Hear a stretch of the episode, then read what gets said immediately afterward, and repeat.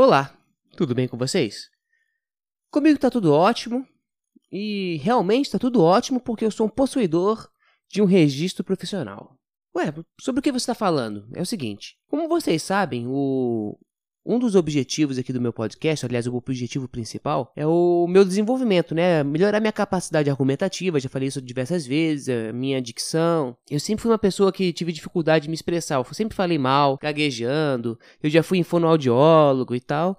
E tô vendo na oportunidade do podcast me aperfeiçoar. Enfim, sobre essa jornada em relação ao meu aperfeiçoamento aí sobre, na minha oratória, eu busquei um curso né? Eu não estou fazendo curso. É um curso de radialista. Não que eu pretenda um dia me tornar um radialista, trabalhar numa rádio, mas eu tenho esperança que através do curso eu possa me desenvolver, desenvolver características das quais essas características das quais estou buscando. Aí eu liguei para uma liguei não, entrei em contato pelo WhatsApp com uma escola de rádio aqui do Rio de Janeiro e pedi informações e tal, é, valores, como funciona, ele me explicou, tá, como funciona, bacana, gostei. É, pretendo fazer, talvez no início do ano que vem ou na metade do ano que vem, começar a fazer. E algo que ele me falou lá, e eu achei interessante, é que ele falou que o curso me proporcionaria uma DRT. Aí me, me fez refletir sobre várias coisas que eu já tinha refletido antes sobre DRT, sobre essas coisas. O que é DRT, para quem não sabe? DRT realmente ele, é, significa Delegacia Regional do Trabalho. Mas é, é como se fosse uma gíria DRT. O nome correto seria registro profissional. Então, as profissões que são artísticas, assim, elas têm esse DRT. Eu, eu acho que são só profissões artísticas. Talvez tenha outro que tenha, mas eu acho que é só em relação a artes. Por exemplo, se você quiser ser um ator, você tem que ter um DRT de ator. Você faz um curso de artes cênicas ou uma faculdade de artes cênicas, um curso de teatro, alguma coisa assim.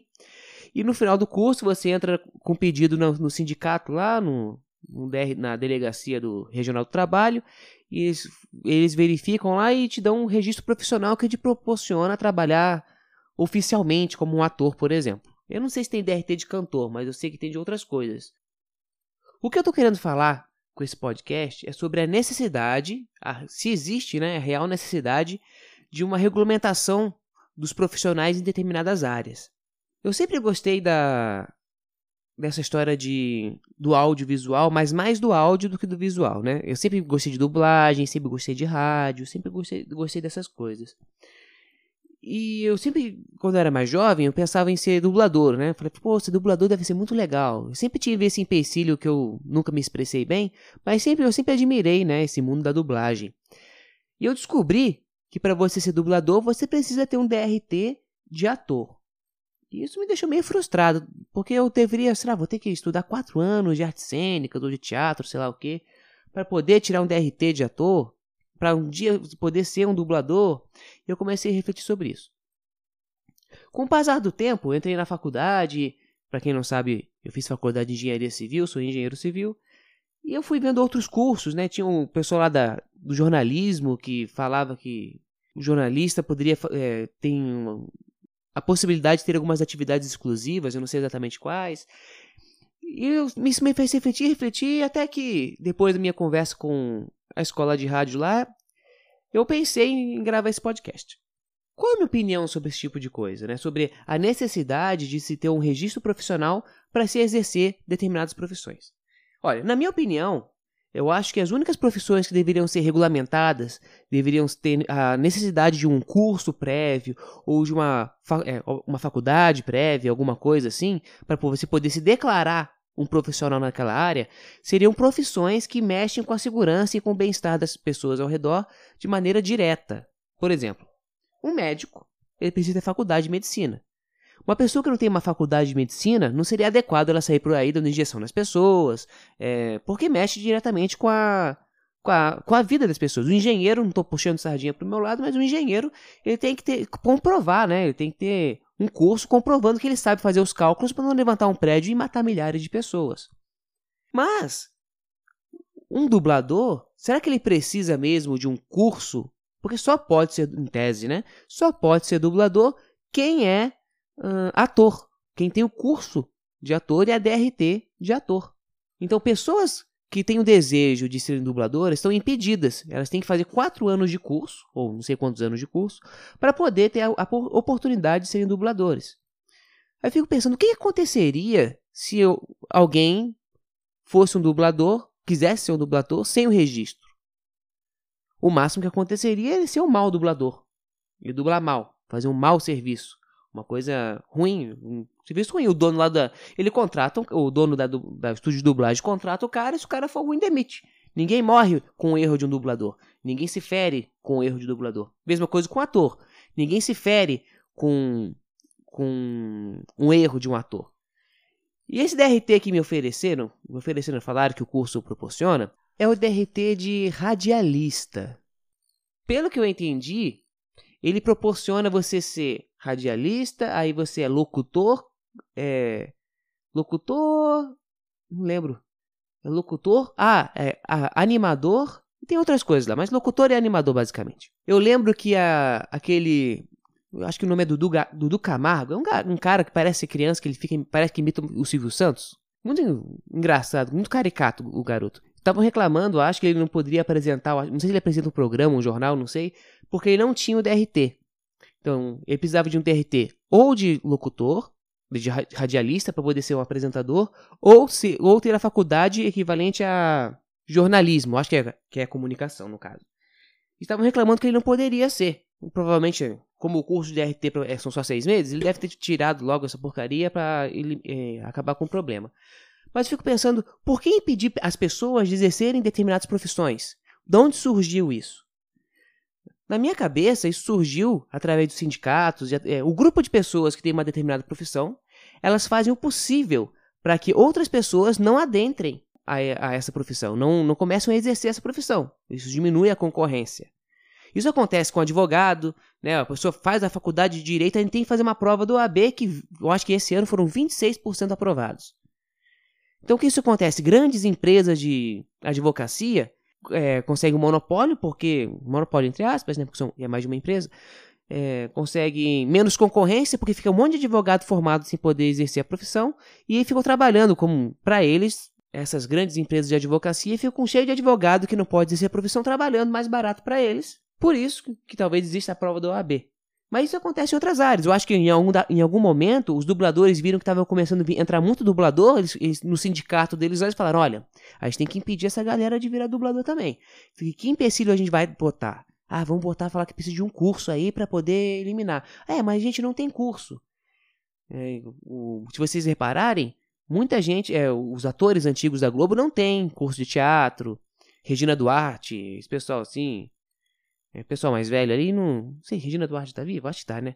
Esse pessoal mais velho, suponho que eles não tenham esse curso. Então, o DRT funciona assim: ou você comprova que você trabalhou anos na profissão para você poder ter o DRT, ou você tem que ter o curso. Então, por exemplo, os dublador, dubladores, os atores, eles fecharam essa panelinha para poder impedir que outras pessoas tenham facilidade de poder exercer essa profissão. Então, eliminando assim a concorrência. Isso, isso em diversas áreas, em diversas, diversas áreas, existe esse problema de credenciamento. Opa, bati no microfone. Do, de credenciamento é, das profissões. Será que existe a necessidade de um curso para exercer as profissões? Eu imagino que para o médico, sim, como eu já disse, para o engenheiro, sim, para o enfermeiro, para talvez um farmacêutico, para um veterinário, para um engenheiro eletricista, para um, um técnico eletricista, mas agora, será que um ator precisa, um dublador precisa de um curso? Um bibliotecário? Se você, o que, que aconteceria no mundo, ou no Brasil, se as bibliotecas pudessem ter pessoas que não são formadas em biblioteconomia? O que aconteceria? Aconteceria o terrível fato de talvez Machado de Assis ter na mesma prateleira que 50 tons de cinza. Não, ninguém vai, não vai acontecer nada. No máximo, você vai ter uma biblioteca desorganizada. Então, aí o dono da biblioteca, ele contrata alguém que faça o serviço bom e se ele, bem, e se ele acha que um bibliotecário é necessário, ele vai lá contratar um bibliotecário. Mas não, se não me engano, no Brasil tem a lei que eu acho que toda biblioteca tem que ter pelo menos um bibliotecário. Quer ver um, um outro exemplo? Corretor de imóveis um corretor de imóveis. Você só pode é, vender o serviço de, que, de auxiliar de transações imobiliárias se você tiver um curso, é um curso técnico de técnico em, transa, em transações imobiliárias. Eu acho que é um negócio assim. Algo interessante, por exemplo, eu comprei essa casa aqui que eu estou morando. Ela não é minha, ela é 99% do Banco Itaú, mas, mas é, eu quando eu adquiri a casa, eu não quis usar um corretor de imóveis. Eu fiz por conta própria. Isso não é ilegal. O que é ilegal é você vender o serviço sem ser um corretor de imóveis, mas você por conta própria pode. O que o corretor de imóveis faz? Ele leva você na casa, ele mostra a casa, te convence a comprar. Se você quiser comprar, ele mexe na papelada toda e te vende a casa. Bem simples. Se você não tiver o corretor, você tem que buscar a casa sozinho, você tem que mexer na papelada sozinho e você compra a casa. Bem simples. Mas eu não, por exemplo, eu comprei a casa e eu já aprendi, pelo menos a burocracia da cidade do Rio de Janeiro, que cada cidade é diferente. A do Rio de Janeiro eu sei um bocado como o que precisa ser feito para você comprar e vender uma casa. Porque eu fiz sozinho a minha. Fiquei batendo cabeça até conseguir. Então, se minha mãe, meu tio, meu irmão quiser fazer, eu consigo dar as dicas para ele. Só que eu não posso vender esse serviço. Eu não posso vir para você, ó, oh, cara, me dá 100 reais aí que eu te ajudo a, essa, a fazer essas coisas. O corretor de imóveis nada mais é do que a fusão de um vendedor com de, de um despachante. Você não precisa de um curso, se eu não me engano. Acho que não, né? Para você ser um despachante. O que o despachante faz? O despachante é um cara que ele manja das burocracias de determinada área e ele vai lá e faz o serviço para você. Mas no caso de imóveis, não. Você não pode ter um despachante para imóveis. Tem que ser um corretor. Tem que ser alguém que fez um curso. O que pode acontecer se o cara vender a casa, fizer o papelado errado? Vai chegar no cartório e o papelado vai voltar. Ah, você precisa de documento disso, precisa do ônus reais, precisa do documento da planta, precisa de não sei o quê, eu não gosto do banco, junta tudo e dá pro, pro cartório. Se não tiver, o cartório devolve. Fala assim, meu querido, tá faltando papel. Então, o corretor não faz nada. Com todo respeito aí aos corretores, não quero ofender nenhum, mas não faz muita coisa. Ele tem um, um, um conhecimento que talvez nós não tenhamos, mas não consigo entender o porquê da exclusividade. Eu, eu, eu através da minha experiência, adquiri bastante. provavelmente o corretor sabe mais do que eu. Mas se eu vender mais dois imóveis, me lidar, me lidar com mais isso, eu já viro craque. Já tiro de letra. Não preciso de uma, de uma faculdade, de um curso técnico para poder exercer essa profissão. profissão. É diferente, diferente de um técnico eletricista. Um técnico eletricista, se ele fizer besteira, pega fogo na casa. Isso é uma diferença. Um técnico de eletrônica mexe com a, com a segurança das pessoas. Mexe com fogo, com energia elétrica. É um técnico de enfermagem, pode enviar, uma agulha com arder aí na, na veia da pessoa, a pessoa morre. Então tem curso que precisa e outro não. E no Brasil, que é o, o país dos sindicatos, um, e ainda mais na era Lula, mas não é culpa do Lula não. Muito antes do Lula já tinha essa história de sindicatos, os sindicatos sempre foram muito fortes aqui no Brasil. Não, quero, não vou botar a culpa na pessoa errada não. E existe essa história de exclusividade. É, limitando, eu acho que particularmente causa desemprego. Porque limita o leque de opções das pessoas que querem ter profissões. Por que eu preciso de um, um DRT de ator para trabalhar na novela? O máximo que vai acontecer é eu ser um péssimo ator. Que nem o Danilo Gentili lá no filme dele. Eu queria saber se o Danilo Gentili tem DRT, não queria saber como isso funciona. A propósito, eu vi o filme do Danilo Gentili. Muito bom. Eles são péssimos atores. E olha que eu não gosto de filme brasileiro em geral, hein? O, não sei o nome do. É. Danilo Gentili e o Exterminador do Além. Acho que esse é o nome do filme. Vi no cinema.